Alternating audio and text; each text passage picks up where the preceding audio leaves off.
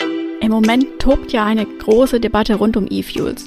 Interessant wird es, wenn man diese synthetischen Kraftstoffe tatsächlich aus erneuerbaren Energien gewinnt. Dazu braucht es dann grünen Wasserstoff. Doch wann ist Wasserstoff eigentlich grün? Das muss natürlich die Politik festlegen. Dazu hat die EU gerade im Entwurf die Delegated Acts vorgelegt, die festlegen, welche Bedingungen denn erfüllt sein müssen, damit Wasserstoff als grün gilt. Und genau darum soll es auch in unserer heutigen Podcast-Folge gehen, im Podcast Energieschub aus dem Newsroom der TÜV Nord Group mit unserem Energieexperten Silvio Konrad. Mein Name ist Annika Burchardt. Herzlich willkommen, Silvio. Hallo Annika, herzliche Grüße aus Berlin. Ich freue mich, dass wir uns heute zu der neuen Folge des Podcasts treffen, um unseren interessierten Zuhörern wieder Hilfe und Orientierung zu geben. Zuerst müssen wir noch mal kurz einordnen, Silvio. Was sind denn eigentlich E-Fuels und woraus werden die hergestellt? E-Fuels äh, oder auch sogenannte Elektrofuels sind äh, synthetische Kraftstoffe, Annika, die auf Basis von Strom, Wasser und äh, Kohlenstoffdioxid äh, erzeugt werden können. Kohlenstoffdioxid, auch als Kohlendioxid äh, bekannt, ist ein nicht brennbares, saures, farbloses Gas, lässt sich gut in Wasser lösen, daher gemeinhin auch unter dem Namen Kohlensäure bekannt. Zum Beispiel kann nun in einem Elektrolyseur mit Strom und Wasser Wasserstoff hergestellt werden. Dieser Wasserstoff kann direkt genutzt werden oder wird wiederum in einer chemischen Reaktion mit diesem Kohlenstoffdioxid zu Ammoniak, Methanol oder synthetischem Methan, also zu diesen E-Fuels umgesetzt. Diese Umwandlung macht diese E-Fuels in Bereichen nutzbar, die durch reinen Wasserstoff nicht oder nur mit größerem Aufwand bedient werden könnten. Wir stellen uns beispielsweise ein Auto mit einer Brennstoffzelle im Fahrzeug vor. Die Brennstoffzelle erzeugt Strom, das kann direkt für den Elektroantrieb oder auch für das Laden der Antriebsbatterie genutzt werden. Aber Wasserstoff ist in seiner Reihenform nicht für jede Anwendung optimal und natürlich auch in seiner sicheren Handhabung durchaus technisch anspruchsvoll. Das wissen wir, insbesondere die Kollegen von TÜV Nord aus den Bereichen Industrie und Mobilität. Die E-Fuels wären also somit ein Weg, um zum Beispiel den klassischen Verbrennungsmotor für unsere ambitionierten Emissionsminderungsziele zu nutzen. Dabei der Verbrennung von E-Fuels nicht mehr CO2 entsteht, als vorher im Produktionsprozess verwendet worden ist.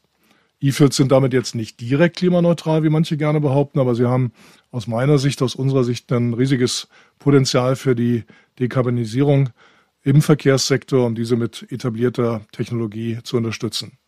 Das kann gerade auch aus dem Aspekt der Nachhaltigkeit durchaus sehr sinnvoll sein, bereits existierende Verbrenner, die in der Regel eine Lebensdauer, eine Laufzeit von 15, vielleicht auch 20 Jahren erreichen, nicht sofort gegen neue batterieelektrisch äh, angetriebene Fahrzeuge zu ersetzen, die selbst ihren CO2-Abdruck äh, aus der energie- und rohstoffintensiven Produktion erstmal wieder ein- oder rausfahren müssen.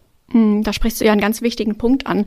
Bei den E-Fuels, wenn die auf Wasserstoff basieren, wäre es natürlich richtig gut, wenn dieser Wasserstoff grüner Wasserstoff ist, also aus erneuerbaren Energien. Und genau dazu hat die EU jetzt neue Regeln vorgelegt. Diese sogenannten Delegated Acts. Anfang April wird die Zustimmung des Europäischen Parlaments und Rats erwartet. Und dabei geht es ja vor allem um zwei Punkte, nämlich die Zusätzlichkeit und die zeitliche Korrelation. Lass uns doch darauf mal ein bisschen genauer schauen. Was ist denn mit dem ersten, Silvio, diese Zusätzlichkeit? Was ist, hat es damit auf sich? Diese sogenannten Delegated Acts äh, sind einfach ein Mittel, das die Europäische Kommission nutzt, um diese sogenannten Direktiven, in dem Fall die Erneuerbaren Energien-Direktive, zu ändern, zu ergänzen äh, oder auch auf den aktuellen Stand zu bringen, ohne durch den gesamten Gesetzgebungsprozess nochmal durchgehen zu müssen. Die haben also keinen Gesetzescharakter, diese sogenannten Delegated Acts sind aber rechtlich verbindlich. Und mit den jetzt im Entwurf vorgelegten äh, Rechtsakten hat die Europäische Kommission festgelegt oder im Entwurf vorgeschlagen, wann der aus Strom erzeugte Wasserstoff auch als erneuerbar gilt. Da gibt es zum einen das Kriterium der Zusätzlichkeit.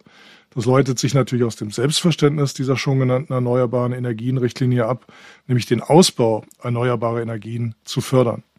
Da aber Wasserstoff momentan ein sehr aktuelles, politisches und natürlich seit dem Beginn des Ukraine-Krieges auch in der Öffentlichkeit sehr wichtiges Energiethema mit einem wahnsinnig großen Fokus ist, möchte man einfach vermeiden, dass bereits heute bestehende erneuerbare Energien Herstellungskapazitäten, Wind, Onshore, Offshore, Solar, Photovoltaik oder Geothermie lediglich auf diese Wasserstoffproduktion verlagert werden, dann das wäre unter dem Strich natürlich ein Nullsummenspiel.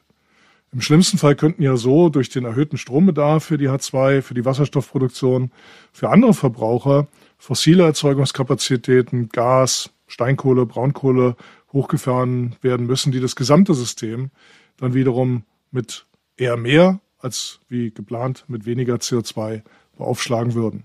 Somit soll also mit dem Ausbau der Elektrolyseurkapazitäten auch gleichzeitig die Gesamtmenge der erneuerbaren Energienkapazitäten deutlich erweitert werden. Mhm, das geht natürlich genau in die richtige Richtung. Und wie ist es mit der zeitlichen Korrelation? Was hat es damit auf sich? Ja, das ist das zweite wichtige Kriterium in diesem sogenannten Delegated Acts. Da greift man im Bilanzzeitraum äh, nach dem Kriterium der Gleichzeitigkeit. Das soll zunächst mal ein Monat sein, beziehungsweise ab dem 01.01.2030 dann in der finalen Forderung eine Stunde sein. Also der Zeitraum zwischen der Erzeugung und dem Verbrauch äh, der neuen erneuerbaren Energie. Damit soll sichergestellt werden, dass tatsächlich möglichst überwiegend Strom aus diesen erneuerbaren Energienquellen zur Herstellung von grünem Wasserstoff genutzt wird. Da die Herstellung von Wasserstoff aus der Elektrolyse mit Strom aus fossilen Energieträgern natürlich weiterhin CO2 freisetzen würde und damit nicht im Sinne der Dekarbonisierung ist. Da die Nutzung von Elektrolyseuren auf Zeit der Verfügbarkeit äh, von erneuerbaren Strom. Wir kennen das, der Wind weht den ganzen Tag, die Sonne scheint aber nicht den ganzen Tag.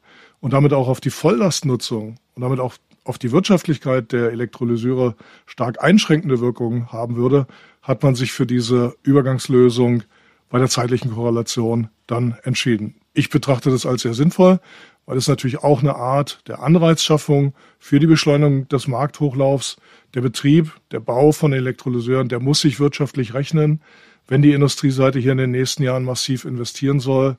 Die Bereitschaft ist da, die Rahmenbedingungen müssen stimmen. Und dieser größere Bilanzzeitraum, den wir jetzt erstmal bis Ende 2029 haben, dieser ein Monat, der erlaubt, dass in der Übergangszeit man den Betrieb dieser Elektrolyseure anlagentechnisch wirtschaftlich optimieren kann und den Elektrolyseur auch im Zweifel mit Netzstrom der durch entsprechende Purchase, Power Purchase Agreements äh, unterlegt ist, gesamtdienlich betreiben kann. Ganz klar, man kann den Schalter nicht einfach sofort umlegen, man braucht Zeit. Deswegen diese Übergangslösung für diesen zweiten wichtigen Punkt, die zeitliche Korrelation. Mm, es sind ja vermutlich auch sehr unterschiedliche Genehmigungsverfahren dahinter. Ich könnte mir vorstellen, dass das für so einen Elektrolyseur ähm, anders ist in der, in der Zeit, also wahrscheinlich sehr viel schneller, als wenn ich ja jetzt ein neues Windrad oder eine neue Photovoltaikanlage hinstelle das wird wahrscheinlich recht schwer sein, das abzupassen, dass jetzt so etwas gleichzeitig neu ja, dahingestellt werden kann. Genau. Deswegen diese Festlegung. Man legt äh, also auch weiterhin fest, dass äh, Wasserstoff dann erneuerbar ist, wenn diese Anlage, die für den erneuerbaren Strom bereitgestellt wird, nicht älter als 36 Monate ist. Diese Zeitspanne, die man in dem Delegated Act äh, auch äh, mit eingebracht hat, soll insbesondere diese doch langwierigen Genehmigungsprozesse Rechnung tragen. Wir haben da in einem der letzten Podcasts drüber gesprochen. Ich glaube aber, dass auch dort äh, die aktuellen Beschleunigungsvorhaben der Bundesregierung und des äh, Wirtschafts- und Klimaschutzministeriums auch Rahmenbedingungen für den Bereich der Elektrolyseure schaffen werden. Mm, ist das dann eine realistische Übergangsfrist, dass wir da bis 2030 schon ganz anders aufgestellt sein werden und dann tatsächlich so eine enge zeitliche Korrelation hinkriegen werden? Ja, das ist wie immer. Das Kriterium dieser Zusätzlichkeit soll für Anlagen, die vor dem 01.01.2028 in Betrieb gehen, erst zehn Jahre später gelten. Also ab dem 01.01.2038.